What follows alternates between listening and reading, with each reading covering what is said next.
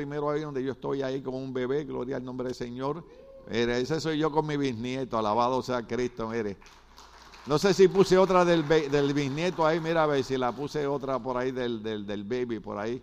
No, ese es otro baby, saquen ese baby. Ese soy yo, mire, cumplió un mes, ya tiene un mes y la razón que lo paso es porque la Biblia ha prometido, y hoy vamos a hablar un poquito de eso si llegamos, de que Dios bendecería la primera, segunda, tercera y cuarta generación. Entonces yo soy la primera, mi hijo el segundo, mi nieta es la tercera y ahora el bisnieto la cuarta generación. Así que agradezco a Dios que me ha dado años, me ha, dado vida, me ha dado salud para poder ver hasta mi, bisnieto y algunos de ustedes que ya también son bisabuelos, alabado sea el Señor. Así que los bendecimos, gloria a Cristo para siempre. Nació hermoso, sacó mucho del bisabuelo, gloria a Cristo para siempre. Alabado sea el Señor. Entonces, para aquellos que, que han dicho que yo estoy en contra de Disneyland, mire, ahora sí pásame la otra foto, mira, mire, mire, mire con quién ando. Me llamó, me dijo, mira, tengo una fiesta aquí, quiero que venga. Le digo, pues, pues voy para allá, pásale la otra, pásale la otra. Mire, mire quién estamos ahí, mire. Hasta con las orejitas de Mickey Mouse estoy, mira. Pásame la otra. Mire, oh, esa yo no la puse. Esa la puso Cindy. Esa no la puse. Mire, es salsa, alaba, santo. Cristo viene pronto. Aleluya. Así que, eh, mire, ahí estoy hasta dándole un beso. Alabado sea el Señor, sea Cristo glorificado.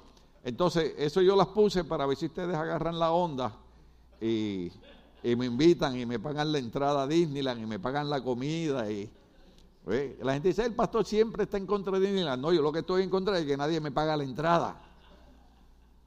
Y usted va y gasta 200 y 300 dólares en Disneyland y, allá pone fotos en Facebook yo los veo en Facebook. Y pastor, aquí estamos gozándonos con Mini, con Mickey, con Tribilín. y ¿Quién sabe quién es Tribilín? Goofy. Gloria al nombre del Señor. Lo único que yo digo es que cuando ponemos a Disneyland primero que Dios, algo no está bien. ¿Eh? A mí me encanta el deporte. Yo estaba viendo ahora el partido femenino de, la Copa. Pero el problema es cuando ponemos el deporte primero que a Dios, hay algo que no está bien. Nosotros somos gente, ¿verdad? Centralizada, balanceada, creemos en el deporte, creemos en todas esas cosas. Y el domingo pasado le dije que eh, vi algunos en, en las cámaras durante la Copa que ganó México. Y recuerden que me deben taquitos porque yo fui el que oré por que ganara México. Amén. Así que me deben los taquitos. Alabado sea el Señor. ¿Alguien contento que ganó México? Gloria al nombre del Señor. Aleluya. ¿Ya lleva cuántas copas? Nueve. Nueve copas. Oye, pues entonces va para el infierno. Porque en Apocalipsis son siete copas de juicio y ya México tiene nueve. Esos son bromas, hermano, son bromas. Gloria al nombre del Señor. No, felicidades, felicidades. Ganaron bien. Gloria al nombre del Señor. Entonces, eh, eh, hay un video cortito que quiero pasar. Eh, pásamelo por ahí, gloria al nombre del Señor. ¿Te imaginas levantarte y o saber que ya poquito no volumen. contar con la música del nuevo ídolo Peso Pluma? Pues mira, los fanáticos de Peso Pluma en Chihuahua se levantaron con la noticia de la prohibición de los corridos y tumbados, ya que dicen que promueven, eh, promueven la violencia a la mujer y entonces aprobaron esta ley oficialmente para que los conciertos ya no se sigan haciendo. Bueno, pues no más Peso Pluma en Chihuahua. Ay, bueno. Ay, Chihuahua. Ya está, hasta ahí. Eso no soy yo el que lo estoy diciendo, son las noticias. En Chihuahua, México, prohibieron que se oyera la música de peso pluma. Yo no estoy en contra de los artistas. Yo lo que estoy en contra es de las letras vulgares y de las letras que promueven eh, abuso en contra de la mujer, la, la letra que promueve el uso de droga, la criminalidad. Y hace varios domingos les pasé unos videos donde una reportera mexicana enseñaba y decía que cómo es posible que los narcotraficantes matan a nuestra gente y estos músicos le hacen corridos a ellos para glorificarlos. Entonces nosotros como cristianos no debiéramos estar de acuerdo con gente que escribe una letra que glorifica a gente que asesina mujeres, que asesina niños. Eh, ahora mismo han encontrado cuerpos de madres que andaban 10 años buscando a sus hijos y alguien, y alguien llamó y les dijo, vayan a tal sitio y en tal sitio habían unas tumbas clandestinas y después de 10 años ya encontraron a sus hijos muertos. Entonces tenemos músicos glorificando a criminales. Entonces nosotros somos fanáticos porque glorificamos a Cristo, quien dio su vida por nosotros en la cruz del Calvario. A ese es el que hay que glorificar, a ese es el que hay que alabar, a ese es el que hay que bendecir. Porque recuerde, yo le estaba explicando a, a, a, Ángel los otros días, porque me estaba haciendo una pregunta, porque hay gente que cambia en la iglesia y gente que no cambia. Y yo le expliqué que, eh, aunque se puede estudiar, pero Dios nos dio a nosotros un libre albedrío, Dios nos dio una voluntad. Y hay gente que viene a la iglesia y decide obedecer a Dios y decide hacer lo que Dios dice que debemos hacer. Y hay gente que dice, bueno, Dios dice que eso es lo que debo hacer, pero a mí me da la voluntad. Y como tengo libre albedrío, me da la gana de hacer esto y esto es lo que voy a hacer. Y, y cada persona es responsable por sus actos. Amén. Pero recuerde que la Biblia dice que cada persona dará cuenta a Dios por lo que haga, sea bueno o sea malo. Así que procuremos madurar, procuremos crecer, procuremos esforzarnos. Eh, no es fácil, nada en la vida es fácil pero todo es posible porque para el que quiere, todo es posible. ¿Cómo es que dicen en inglés? Where is a will, is way. Si usted tiene la voluntad, va a encontrar la manera de hacerlo. Y si usted tiene la voluntad de servir a Dios y honrar a Dios, usted va a encontrar la manera de hacerlo. Amén. Gloria al nombre del Señor. Por allí veo la, la, la mamá de nuestra hermana Rosalina, también la bendecimos, gloria al nombre del Señor, ¿verdad? Ella es, ¿verdad? Sí, sí, sí, gloria a Dios. No, no, no, o es la tía, ¿verdad? Es que mi esposa, mira, mi esposa ayer llamó y me dijo, voy a hacer una cita con el oculista. ¿Verdad? ¿Sí o no? Y le dije, pues si yo veo bien, me dice, ni con espejuelo ve los hermanos en la iglesia. Le digo, pero es mejor así porque cuando yo predico hay hermanos que me hacen mala cara. ¿Usted sabe eso? Hay hermanos que me miran con ojos de pistola. ¿Cuánto sabe lo que es eso? Y en Puerto Rico decimos, y si las miradas mataran, ya yo estaría muerto. Bueno, después de pasar eh, ese video que no estamos en contra del muchacho, ni estamos en contra de su eh, capacidad artística, pero estamos en contra de la letra que envenena y yo le decía a este hermano en la iglesia que muchas veces nosotros escuchamos música que no entendemos la letra, pero nuestro cerebro la graba. Y entonces muchas veces comenzamos a crear unos ciertos hábitos y comenzamos a ciertas cosas y nos preguntamos, ¿por qué yo estoy haciendo esto? Y es que sin darnos cuenta, nuestra mente no captó, no entendió la letra, pero nuestro cerebro la grabó. Y nuestro cerebro es lo que envía señales. Amén. Y entonces por eso empezamos a tener problemas en el hogar, problemas en el matrimonio, problemas con los hijos, problemas en la iglesia, porque a veces estamos llenando nuestra mente. Los jóvenes eh, están trayendo un tema muy bueno sobre eso, sobre la adoración a Dios y a veces llenamos nuestra mente de cosas que en vez de eh, impulsarnos hacia alcanzar lo positivo y lo bueno, nos atrasan. Amén. Entonces, nuestra iglesia no es fanática, no es extremista, es balanceada. Pero yo dije algo el domingo pasado que un muchacho de Los Ángeles, California, sacó un pasaje que pagó un buen dinero por sacar un pasaje, fue a Miami pagó el hotel, pagó comida, después pagó un boleto para entrar al juego de fútbol soccer para ver al primo de ustedes. Y el primo de ustedes no sabe, perdónenme la expresión, en Puerto Rico hablamos así, ni quién diablo es él. Pero ¿cuántos saben que Jesucristo sabe quién es cada uno de ustedes? La Biblia dice que sabe hasta los cabellos que usted tiene, contaditos. Algunos, gracias a Dios, ya no tienen que contarle tanto, gloria al Señor. Pero hay algunos que tienen mucho cabello. Entonces yo quiero servirle a, un Dios que aún sabe los cabellos que yo tengo. Puedo ir a un partido. He ido a ver a los Dodgers. Y voy, go blue. Aunque soy yankee. Gloria al nombre del Señor. Eh, eh, el deporte es sano, el deporte es bueno, hay que practicarlo. Eh, estar con la familia es importante. Pero al final de la historia, si hacemos todo eso y no tenemos a Dios, hemos perdido el tiempo. Porque la Biblia dice de que le vale al hombre ganar el mundo y al final perder su alma. Bueno, enviamos saludos a la familia, a mi sobrina Yolanda allá a Puerto Rico, enviamos saludos a Stephanie, a Gracie, al baby que viene también, a Dani, gloria al Señor, y a tanta gente linda que nos ve, gloria al Señor.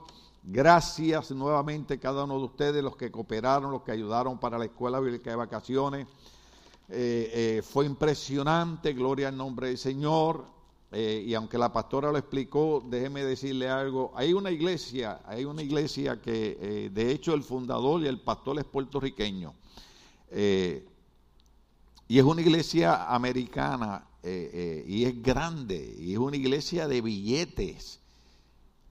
Pero empezaron a buscar a ver dónde alguien los inspiraba para hacer la escuela bíblica de vacaciones y fueron hasta...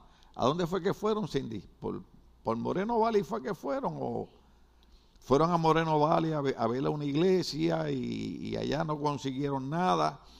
Y entonces eh, eh, la mamá de mi nieta le dijo, pero ¿para qué fueron tan lejos? Si ahí en Lombis hay una iglesia que hace un BBE fantástico. Y vinieron aquí y cuando vieron, hermano, todo lo que ustedes habían hecho, que habían pintado, que habían dibujado y todos los arreglos impresionaron. Y entonces nos pidieron si podíamos cooperar con ellos y, le dimos la mano. Ya terminaron. Pero ellos hicieron por primera vez tres días nada más y le prestamos el material de nosotros. Ahora, usted sabe lo que significa eso, ¿verdad? Significa que ese primer BBS es hijo de nosotros y que todos esos niños que se han ganado para Cristo, Ministerio Bautista Logo también tiene parte en ganarse esos niños para la gloria del Señor. Amén. Ya para el otro año le enseñaremos cómo hacerlo. Amén. Porque a la verdad que es un trabajar serio, serio, serio, serio, serio. Lo que pasa es que nosotros tenemos aquí gente que ama, ama a Dios, ama a Dios. Esto es una iglesia maravillosa. Eh, aquí no se obliga a nadie a hacer nada, pero aquí todo el mundo siempre está dispuesto eh, eh, a trabajar. Y eso es lo que quiere Dios, que estemos eh, dispuestos. Bueno, seguimos con el, tema. Recuerde que el, título original era los juicios de Dios desvelados o revelados o mostrados. Amén. yo soy el predicador del amor de Dios, de la bondad de Dios, de la prosperidad, de la sanidad, porque todo eso es cierto.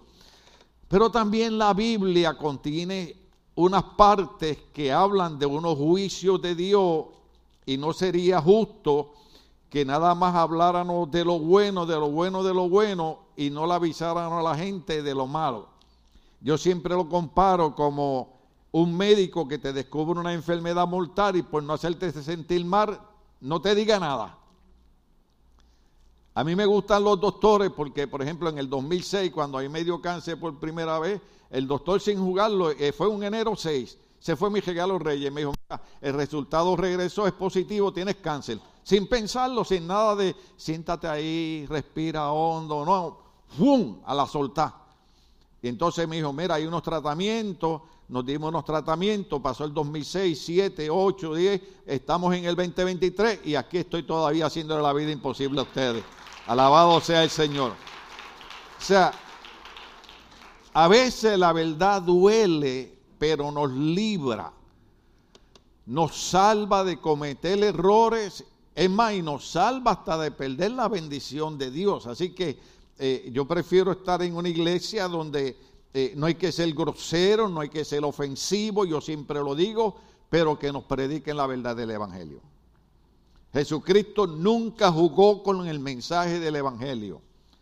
Es más, inclusive yo le expliqué a ustedes que llegó un momento que llamó a los religiosos hipócritas y le dijo sepulcro blanqueado, por fuera se ve muy lindo, pero por dentro están llenos de huesos secos. ¿Por qué? Porque para Cristo era más importante que la gente escuchara la verdad que, que complacerlos. Recuerde, recuerde cuando Cristo comenzó a predicar y a decir, yo soy el pan de vida que ha descendido del cielo. Para, para los judíos eso era ofensivo, no quiero explicar tanto de eso, pero el apóstol Pedro se, se, le acercó al maestro, ¿verdad? Porque tenía confianza. Y le dijo, Señor, esas palabras son duras, la gente se está yendo, porque cuando la gente comenzó a escuchar el mensaje de que Cristo era el único que podía salvar, dijeron, no, nosotros tenemos la ley de Moisés y conocemos tantas cosas de Dios y comenzaron a irse porque no les gustó la manera que Cristo predicaba. Y Pedro dijo, no, no, no, no, no, no podemos perder a esta gente. Entonces vino el maestro y le contestó a Pedro y le dijo, Pedro, ¿te quieres ir tú también? ¿Te puedes ir? ¿Por qué? Porque Cristo no vino a complacer gente, Cristo vino a predicar el mensaje de salvación. Por eso fue que él, que él dijo, yo soy la puerta, quien por mí entrare hallará la vida. Yo soy la resurrección y la vida, todo que, que cree en mí, aunque esté muerto, vivirá. Yo soy el camino, la verdad y la vida, y nadie va al Padre si no es por mí. O sea, Cristo vino a predicar un mensaje de salvación porque él sabía que la Biblia dice que la humanidad estaba condenada a pasar una eternidad en un lugar de castigo eterno. Pero cuando Dios en su grande amor, porque dice la Biblia, de tal manera amó Dios al mundo que envió a su Hijo unigénito para que todo aquel que en Él crea no se pierda, más tenga vida eterna. Dios en su grande amor envió a Cristo que nunca había pecado para que pagara el precio por nuestra salvación, porque nadie podía pagar ese precio. Solo alguien que no hubiera pecado y era Cristo. Entonces Cristo paga el precio por nosotros. Y yo prefiero que me digan fanático, que me digan aferrado, pero prefiero que cuando Dios me llame, ustedes sepan que lo que van a despedir es mi cuerpo mientras yo estoy disfrutando de las calles de oro y del mar de cristal, donde no hay necesidad del sol ni de la luna, porque Cristo será su lumbrera. Amén. Entonces, habían hablado de unos juicios de Dios que están en el libro de Apocalipsis pero habíamos hablado de que la Biblia habla en el capítulo 7 de Apocalipsis de 144 mil hombres que son sellados, que son 12 mil de cada una de las tribus. Y hablamos que ellos reciben un sello, pero nos quedamos en Efesios capítulo 1, el verso 13 al 14, donde habla que toda persona que cree en Dios, toda persona que reciba a Cristo, toda persona que abre su corazón al Señor Jesús, es sellada con el Espíritu Santo. Entonces dijimos que la única manera que nosotros podemos ser sellados con el Espíritu Santo es cuando abrimos nuestro corazón y aceptamos a Cristo como Señor y Salvador de nuestra vida. La Biblia dice en Evangelio según San Juan capítulo 1, a los suyos vino y los suyos no les recibieron, más a los que les recibieron les dio el derecho de ser hechos hijos de Dios. O sea, eh, eh, para tener el sello del Espíritu Santo, y déjeme explicar, cuando yo digo sello del Espíritu Santo, significa que cuando usted acepta a Cristo, Él lo sella con el Espíritu Santo y no importa lo que pase en la vida, usted es propiedad de Dios. No importa lo que pase en la vida, usted es propiedad de Dios. No importa de qué enfermedad usted muera, usted es propiedad de Dios. No importa qué edad usted muera, usted es propiedad de Dios porque usted tiene el sello del Espíritu Santo. Pero el sello del Espíritu Santo no lo tiene la gente que, dice, oh, yo creo en Dios. No, no, el sello del Espíritu Santo lo tiene la gente que acepta a Cristo como Señor y Salvador de su vida. La iglesia es linda, hacemos actividades, hacemos programas, hacemos danza, hacemos salida, eh, eh, eh, brincamos, a veces los jóvenes hacen actividades ahí atrás y yo me pongo hasta a bailar con ellos ahí. Bueno, el maestro es, Gio ahí cuando es to the left, to the left, to the right, to the right, para adelante, para atrás. y cuando dicen para adelante yo voy para atrás, cuando dicen para atrás yo voy para adelante, pero, pero me enjedo con ellos. Eh, eh, eh, y, es, y, es, lindo, o sea, en la iglesia hacemos, hacemos de todo, pero la iglesia no existe para distraer la gente. La iglesia no existe porque no hayan clubes religiosos. La iglesia existe porque es la única entidad que puede cumplir el mandamiento de Cristo. Y predicad el evangelio a toda criatura, el que creyere y fuere bautizado será salvo, mas el que no creyere será, será, lo dijeron ustedes, pero eso lo dijo Cristo, será condenado. O sea, eh, eh, es buena todas las actividades que se hacen en la iglesia, es bueno ayudar a eh, la gente necesitada, es bueno disfrutar, pero la idea de la iglesia es que la gente tenga un encuentro con Cristo. Amén. Entonces, por eso es que el Señor nos da el sello del Espíritu Santo. Ahora, hay una razón. Yo pensé que iba a terminar el mensaje hoy, pero creo que voy a tener que seguir el otro domingo. Hay una razón por la cual Dios nos sella con el Espíritu Santo. La razón que nos sella con el Espíritu Santo, porque yo dije hace un rato que nosotros tenemos lo que han enseñado que se llama libre albedrío. ¿Cuándo saben lo que es el libre albedrío?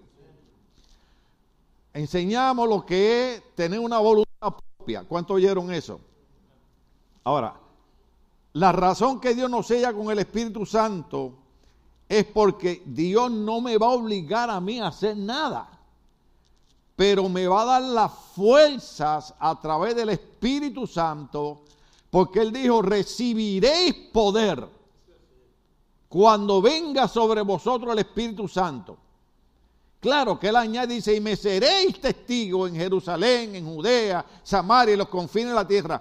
Pero la razón que Él te da el sello del Espíritu Santo es porque Él dice, yo no puedo ir en contra de tu libre albedrío, no puedo ir en contra de tu voluntad, pero te puedo sellar con el Espíritu Santo para que tengas la fuerza espiritual para tomar decisiones sabias. Por ejemplo, hay un verso bíblico que a mí me gusta, eh, usted lo busca ahí eh, en su sobrino Google, pero en Proverbio dice, es mejor el hombre que se adueñe de su espíritu que que conquista una ciudad. O sea, de, nada me vale a mí que yo gane 500 almas para Cristo si yo mismo no he aprendido, he aprendido a controlar mis emociones y mis decisiones. Yo le dije a ustedes, eh, que yo estuve en un culto maravilloso, un servicio muy lindo, no puedo decir dónde es, eh, y cuando salimos de allí fuimos eh, los pastores que nos habían invitado, fuimos a comer a un sitio y cuando dijeron comida yo dije, Dios está en el asunto, alabado sea Cristo.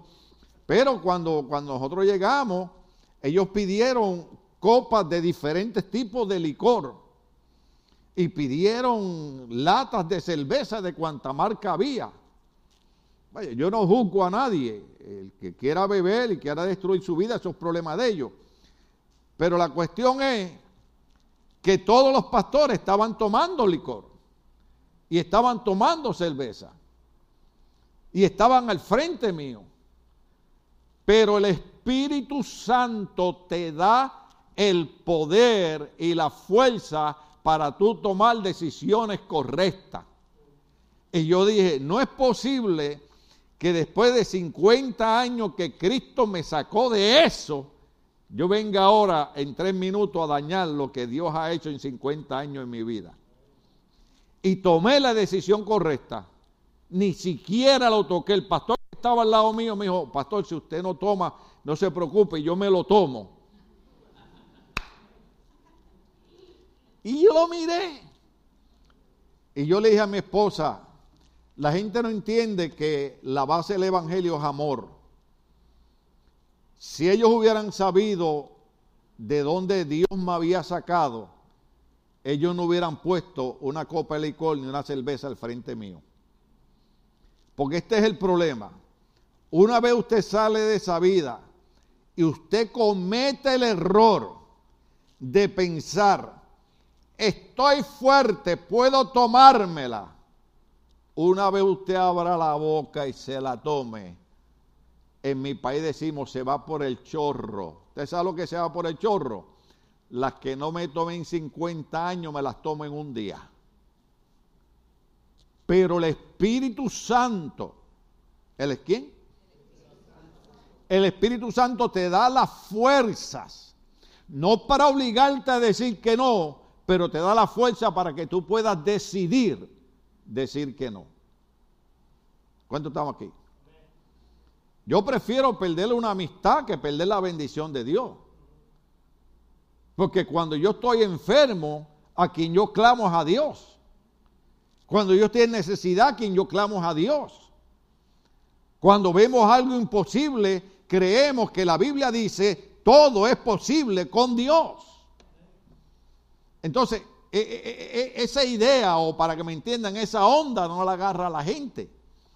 ¿Por qué? Porque estamos acostumbrados a complacer más a la gente que a Dios. Cuando la gente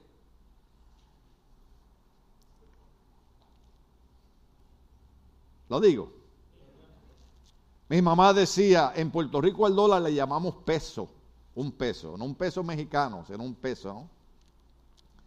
Me decía, hijo, amigo, es un peso en el bolsillo.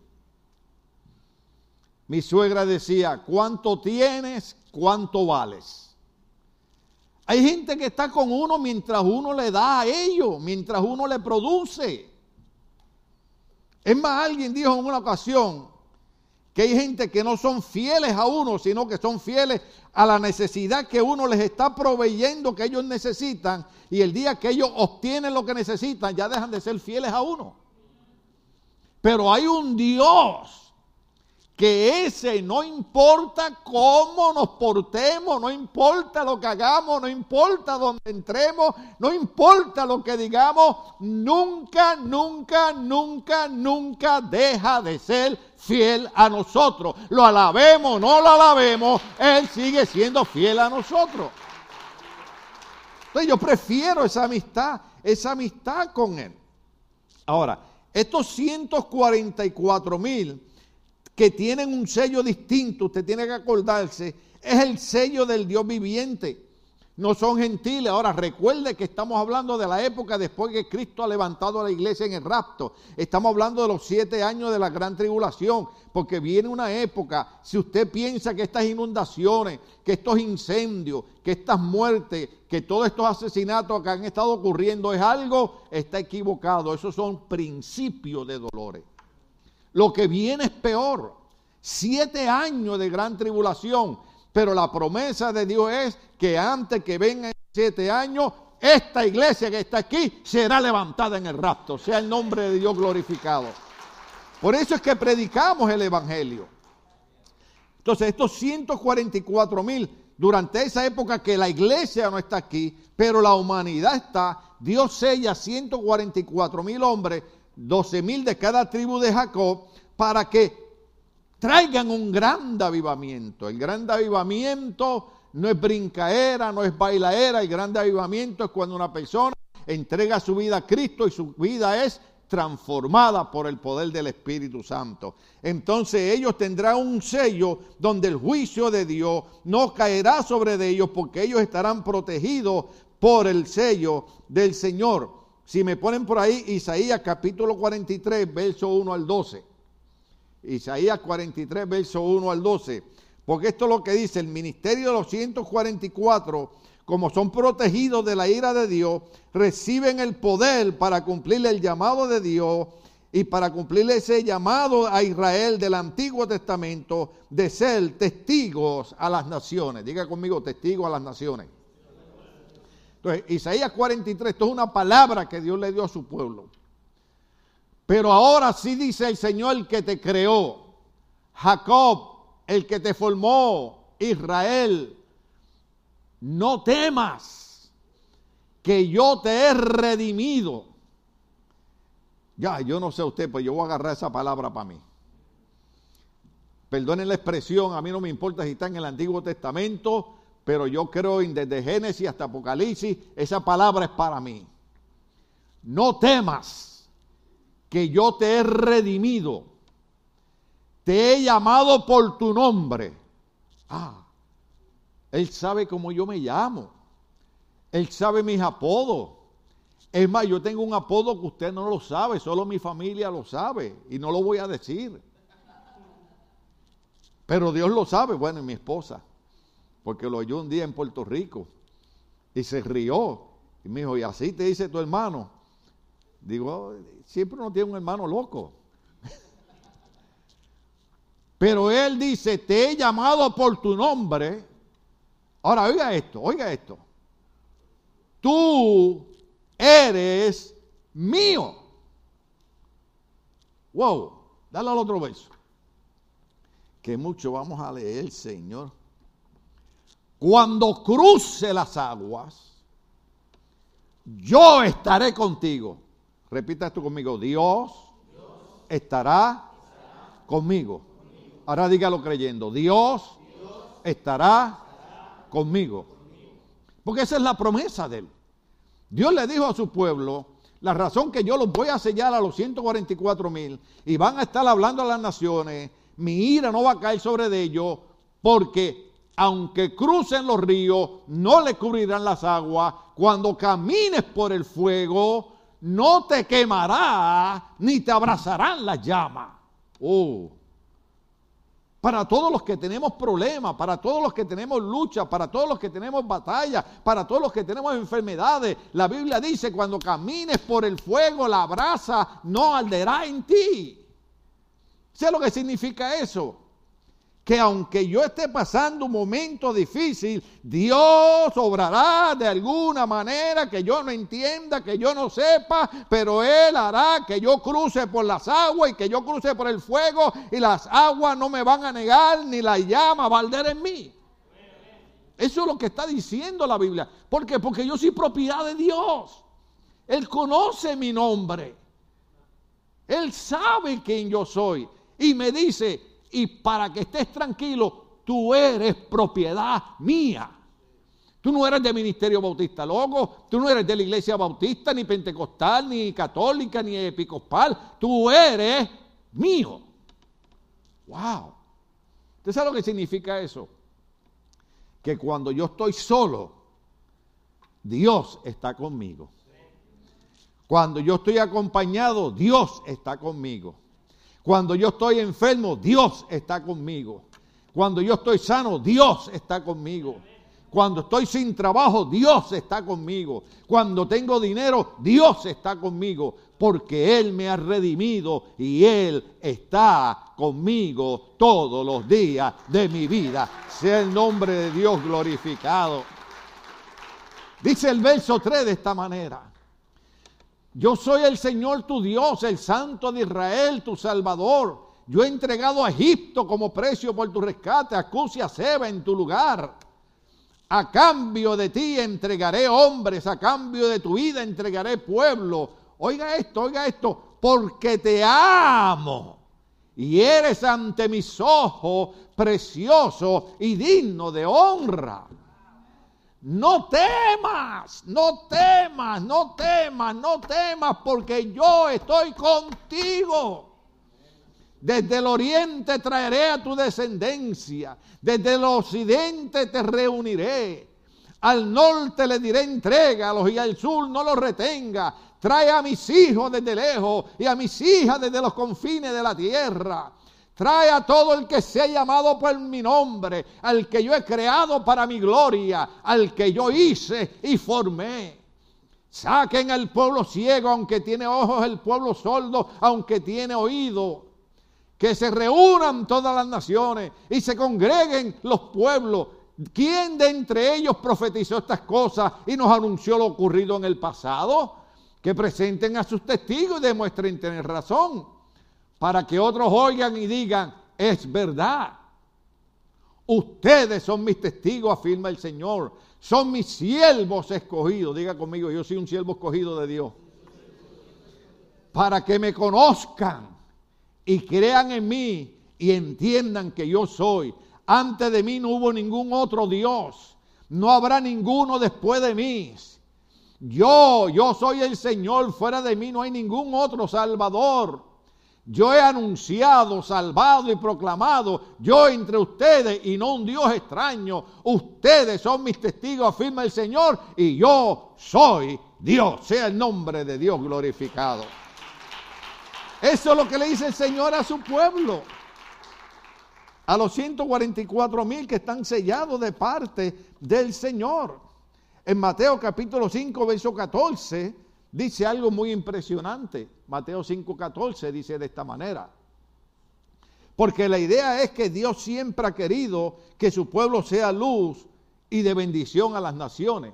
Mateo 5:14 dice, ustedes son la luz del mundo. ¿Ustedes son la qué? La luz del mundo. Una ciudad en lo alto de una colina no puede esconderse. Siempre la voluntad de Dios es que nosotros entendamos que Él quiere que nosotros seamos la luz del mundo. Ahora, Génesis 12, 1 al 3 dice de esta manera. El Señor le dijo a Abraham, porque siempre también la voluntad de Dios es que nosotros fuéramos de bendición a las naciones. El Señor le dijo a Abraham, deja tu tierra, tus parientes y la casa de tus padres y vete a la tierra que te mostraré haré de ti una nación grande y te bendeciré. Haré famoso tu nombre y serás una bendición. Oiga bien, oiga bien, verso 3. ¿Cuántos están aquí? ¿Cuántos están aquí? ¿Cuántos están aquí? Mira el verso 3. Bendeciré a los que te bendigan. Bendeciré a los que te bendigan. Por eso yo le digo a los hermanos cuando termina el culto, Dios te bendiga, Dios te bendiga, Dios te bendiga, Dios te bendiga, Dios te bendiga, Dios te bendiga. Y cuando veo a alguien que tiene mucho dinero, le digo, Dios te bendiga tres veces. Alabado sea Dios. Porque la Biblia dice, bendeciré a los que te bendigan y maldeciré a los que te maldigan. Ahora dice, por medio de ti, que ese es el plan de Dios para la iglesia, serán benditas todas las familias de la tierra. Ese fue siempre el plan de Dios, que la iglesia fuera la luz en medio del mundo y que la iglesia fuera de bendición para la humanidad. Pablo lo explica de una manera más, importante en Romanos capítulo 11, verso 26 al 27, Romanos 11, 26 al 27. Dice de esta manera, oh, alabado sea el Señor. De esta manera todo Israel será salvo como está escrito. El redentor vendrá de Sión y apartará de Jacob la impiedad. Y este será mi pacto, diga con ellos pacto. Este será mi pacto con ellos cuando perdone sus pecados. Un pacto nadie lo puede romper, un pacto nadie lo puede hacer. Y Dios dice, este será mi pacto con ellos cuando yo perdone todo su pecado. Oh, gloria al nombre del Señor. Vaya conmigo ahora a Apocalipsis capítulo 7, verso 1 y el verso 9. Ahora vamos a hablar de la alabanza de los santos en la tribulación. La alabanza de los santos en la tribulación. Apocalipsis capítulo 7, verso 1 dice, después de esto, diga conmigo, después de esto. Ahí pare. Verso 9. Después de esto miré, diga conmigo, después de esto miré. Ahí pare. Porque significa algo, después de esto, Después de esto, en esos versos 2, esto es bien importante porque durante la tribulación, gente de todas las naciones vendrán a la fe de Jesús, adorarán al Dios y al Cordero por la victoria sobre Satanás y el anticristo. Ponme Apocalipsis capítulo 7, versos 9 al 12. Apocalipsis 7, 9 al 12. Después de esto miré y apareció una multitud tomada de todas las naciones, tribus, pueblos y lenguas. Ese es el gran avivamiento que viene. Ya nosotros no estamos aquí, pero todavía Dios es tan bueno y tan amoroso que sigue dando una oportunidad para que la gente crea en Cristo. Era tan grande que nadie podía contarla. Estaban de pie delante del trono y del cordero. ¿Vestidos de qué? De túnicas blancas y con ramas de palma en la mano gritaban a gran voz, la salvación viene de nuestro Dios que está sentado en el trono y del cordero. Todos los ángeles estaban de pie alrededor del trono de los ancianos y de los cuatro seres vivientes. Se postraron rostro en tierra delante del trono y adoraron a Dios. Al, al otro verso. Diciendo, amén. La alabanza, la gloria, la sabiduría, la acción de gracia, la honra, el poder y la fortaleza son de nuestro Dios por los siglos de los siglos. Amén. Toda la victoria, el poder y la fortaleza de nuestro Dios. Nosotros estamos sirviendo a, un muñeco que tiene ojos y no ve, oír y no oye, pies y no camina, manos y no toca. Estamos sirviendo a un Dios que todo poder, toda autoridad pertenece a Él. Y después del rastro de la iglesia, después que nosotros nos vayamos, Él todavía va a dar una oportunidad con 144 mil sellados, que la ira no caerá sobre ellos, para que la gente se convierta. Y gente de todos países, de toda tribu, de toda lengua, van a decirle, era verdad lo que predicaban los aleluya, era verdad lo que predicaba aquel loco, que un día vendría una trompeta que sonaría fuertemente y levantaría a los cristianos y luego vendría una grande tribulación, pero ahora yo tengo que escapar de esto que está pasando y solamente van a escapar entregando su vida a nuestro Señor Jesucristo. Se nos fue el tiempo. Bueno, dice Apocalipsis capítulo 12, verso 10. Apocalipsis 12, 10. Luego oí en el cielo un gran clamor. Han llegado ya la salvación. Diga conmigo salvación y el poder y el reino de nuestro Dios ha llegado. Ya la autoridad, diga conmigo autoridad, la autoridad de Jesucristo, porque ha sido expulsado el acusador de nuestros hermanos. Ellos alababan y glorificaban a Dios. ¿Saben por qué? Porque dicen, Satanás, el diablo, el mentiroso, la serpiente antigua. No le estoy diciendo a ninguno de ustedes eso, estoy diciendo la Biblia, ¿verdad? Fue expulsado, fue sacado por la autoridad de Cristo. Usted, usted, ¿Alguno de ustedes ha experimentado alguna vez ser acusado de algo falsamente? Y eso es lo que hace el diablo. El diablo es experto en estar llevando dimes y diretes.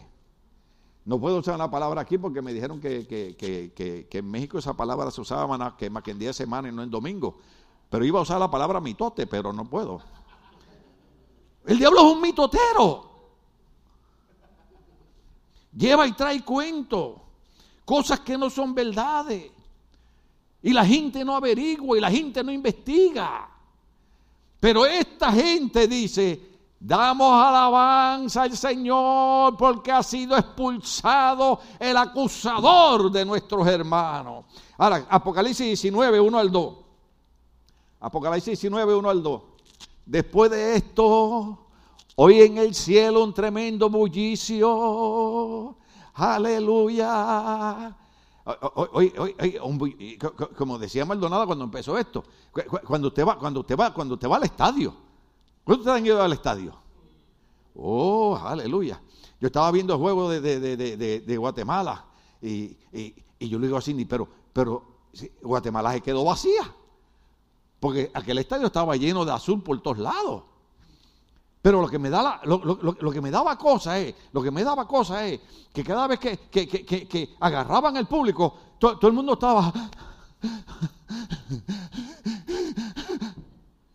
y yo digo, Señor, ¿cuándo será el día? Que la iglesia comience a alabarte con un bullicio así tan grande como dice ahí, que después de esto ahí en el cielo un tremendo bullicio, olvídate del gol de Messi, olvídate del campeonato de la copa, olvídate de esto, olvídate de aquello, el bullicio que se oía en el cielo de una multitud que exclamaba, aleluya, aleluya, aleluya. La salvación y la gloria y el poder son de nuestro Dios. La salvación, la gloria y el poder son de nuestro Dios. Verso número 2. Pues sus juicios son verdaderos y justos. Ha condenado a la famosa prostituta que con sus adulterios corrompía la tierra. ¿Estamos aquí? ¿Ah? Yo, yo, yo no debo decir esto, pero es que ya me vino a la mente. Iglesias que ya han tirado la toalla. Iglesias que, ya, ya, nada es malo para ellos. Usted, usted puede ser casado y tener tres y cuatro mujeres y, esa es la moda ahora. ¿Cuántos estamos aquí? Eh, eh, eh, O sea, el gobierno, el gobierno le dice a la gente, no, no, no, es que, es que eso es recreacional. Eso es medicinal. Ah, pues entonces cuando yo salga del culto busco una receta para los dolores de espalda. Y el domingo que viene vengo aquí, hermano, la Biblia dice. Alguien tiene que predicar la verdad del Evangelio. Alguien tiene que decir que nuestro Dios dice, ha condenado a la famosa prostituta que, que sus adulterios corrompía la tierra. Yo estaba viendo ahora una iglesia que, con mucho respeto, ustedes conocen, yo no tengo tiempo para explicar tantas cosas, pero estamos viendo una iglesia ahora que se llama eh, eh, Todo Inclusive. Entonces, o sea, entonces Dios por más de dos mil años ha sido un mentiroso, ha mentido, ha engañado. Entonces llevo 50 años guardando mi vida para el Señor. Dejé la droga, el alcoholismo, el vacilón, el bugalú, el patapata, eh, eh no sabe lo que es eso. Para ahora descubrir que Dios me estaba mintiendo.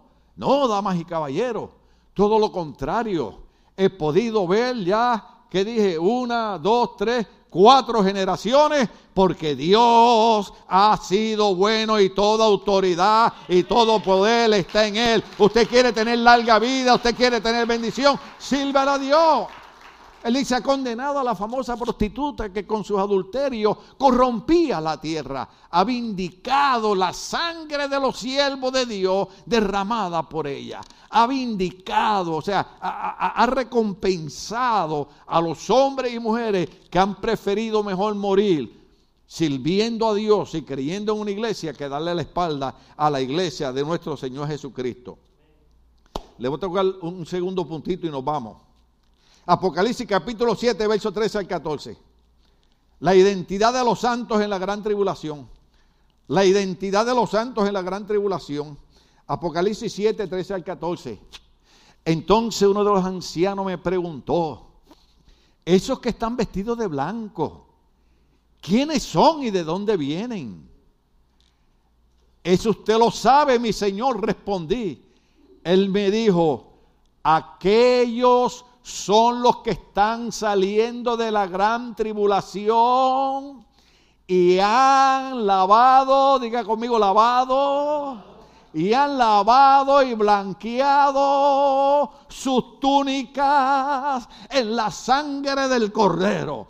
¿Quiénes son esos de toda tribu lengua? Esos son los que han lavado su ropa y sus túnicas en la sangre del cordero. ¿Sabe lo que significa eso? Que no importa qué religión exista, no importa qué filosofía exista, no importa qué enseñanza exista, solamente algo puede limpiar y cambiar nuestra vida y se llama la sangre del cordero de Dios, Jesucristo, el Salvador, el que murió en la cruz del Calvario por nosotros. Apocalipsis 7, 15 al 17. Apocalipsis 7, 15 y 17. La recompensa de los santos de la, de la tribulación. La recompensa, diga conmigo recompensa. La recompensa. 7, 15 y 17.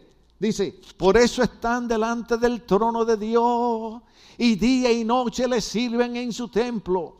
Y el que está sentado en el trono, uh, yo no sé usted, yo no sé usted, les dará refugio en su santuario.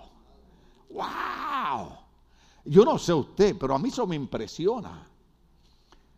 Jehová es mi luz y mi salvación, ¿de quién temeré? Jehová es la fortaleza de mi vida, ¿de quién ha de atemorizarme? Alzaré mis ojos a los montes, ¿de dónde vendrá mi socorro? Mi socorro viene de Jehová que hizo los cielos, la tierra. En el día de la tribulación, Él será mi refugio, decía el salmista. Wow. Entonces dice, esa es la recompensa. Ya no sufrirán hambre ni sed. Oiga, para esta época de calor, no los abatirá el sol ni ningún calor abrasador. Porque, ah,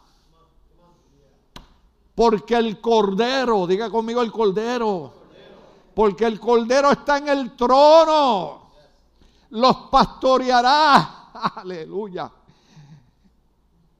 El Señor es mi pastor y nada me faltará. Junto a agua de corriente. Ay, Dios mío, es que, es que esto está tremendo. Porque el cordero que está en el trono los pastoreará y los guiará fuentes de agua viva. Y Dios les enjugará toda lágrima de sus ojos. El cordero está en el trono posterior y los guiará a fuente de agua viva y les enjugará toda lágrima de sus ojos, no importa la tribulación, el problema, la lucha, la batalla por lo que estemos pasando, un día estaremos frente a ese cordero que va a ser nuestro refugio y él va a jugar toda lágrima de nuestros ojos, sea el nombre de Dios glorificado. Esa es la recompensa para nosotros. Tenía dos versos más y no, no los puedo terminar. Hay dos verdades de Apocalipsis capítulo 7. Hebreos capítulo 13, verso 5. Hebreos 13, 5. Dice de esta manera. Dios nunca olvida sus promesas. Dios nunca olvida sus promesas. ¿Cuánto estamos aquí? Hebreos 13, 5. Manténgase libres del amor al dinero y conténtense con lo que tienen, porque Dios ha dicho Nunca, diga conmigo, nunca, nunca te dejaré. Jamás, diga conmigo, jamás jamás te abandonaré. No importa lo que pase con California, no importa lo que pase con el gobierno, no importa lo que pase con los huracanes, con la calor, con los temblores, nunca te dejaré, jamás te abandonaré, porque esa es la promesa de Dios para su pueblo. Nunca te dejaré y nunca te abandonaré. Sea el nombre de Dios glorificado. Segunda Timoteo capítulo 2, verso 11 al 12. Dice de esta manera, oh aleluya, Dios recompensará a los fieles, según de Timoteo 2, 11, 12. Este mensaje es digno de crédito, si morimos con Él, también viviremos con Él. Si resistimos, también reinaremos con Él. Y si lo negamos, también Él nos negará. Romanos 8, 18. Romanos 8, 18. De hecho, considero que nada se comparan los sufrimientos actuales con la gloria que habrá de revelarse en nosotros. La recompensa de Dios dice, ningún problema que yo pase en esta tierra se puede comparar con la gloria de Dios que va a revelarse en mi vida. Esa es la recompensa para cada uno de nosotros. Y termino con Sofonías capítulo 1, verso 7. Sofonía, no dije saxofón, dije sinfonía. Ay, los agarré, es sofonías. Sofonías, capítulo 1, verso 7. Mm. De ahí vamos a seguir el próximo domingo. Porque es increíble que hemos estado hablando de alabanza, de adoración, pero hay un silencio. Silencio ante el Señor omnipotente, porque cercano, diga cercano, porque cercano está el día del Señor, ha preparado el Señor un sacrificio, oiga bien para todos los que estamos aquí, y ha purificado a sus invitados. ¿Quiénes son los invitados a la cena del Cordero? Los que han lavado su ropa en la sangre del Cordero, los que han emblanquecido su túnica, somos nosotros, Ministerio Bautista Lobo, somos los invitados a la cena del Cordero. Sea el nombre de Dios glorificado. Estamos de pie, querida iglesia.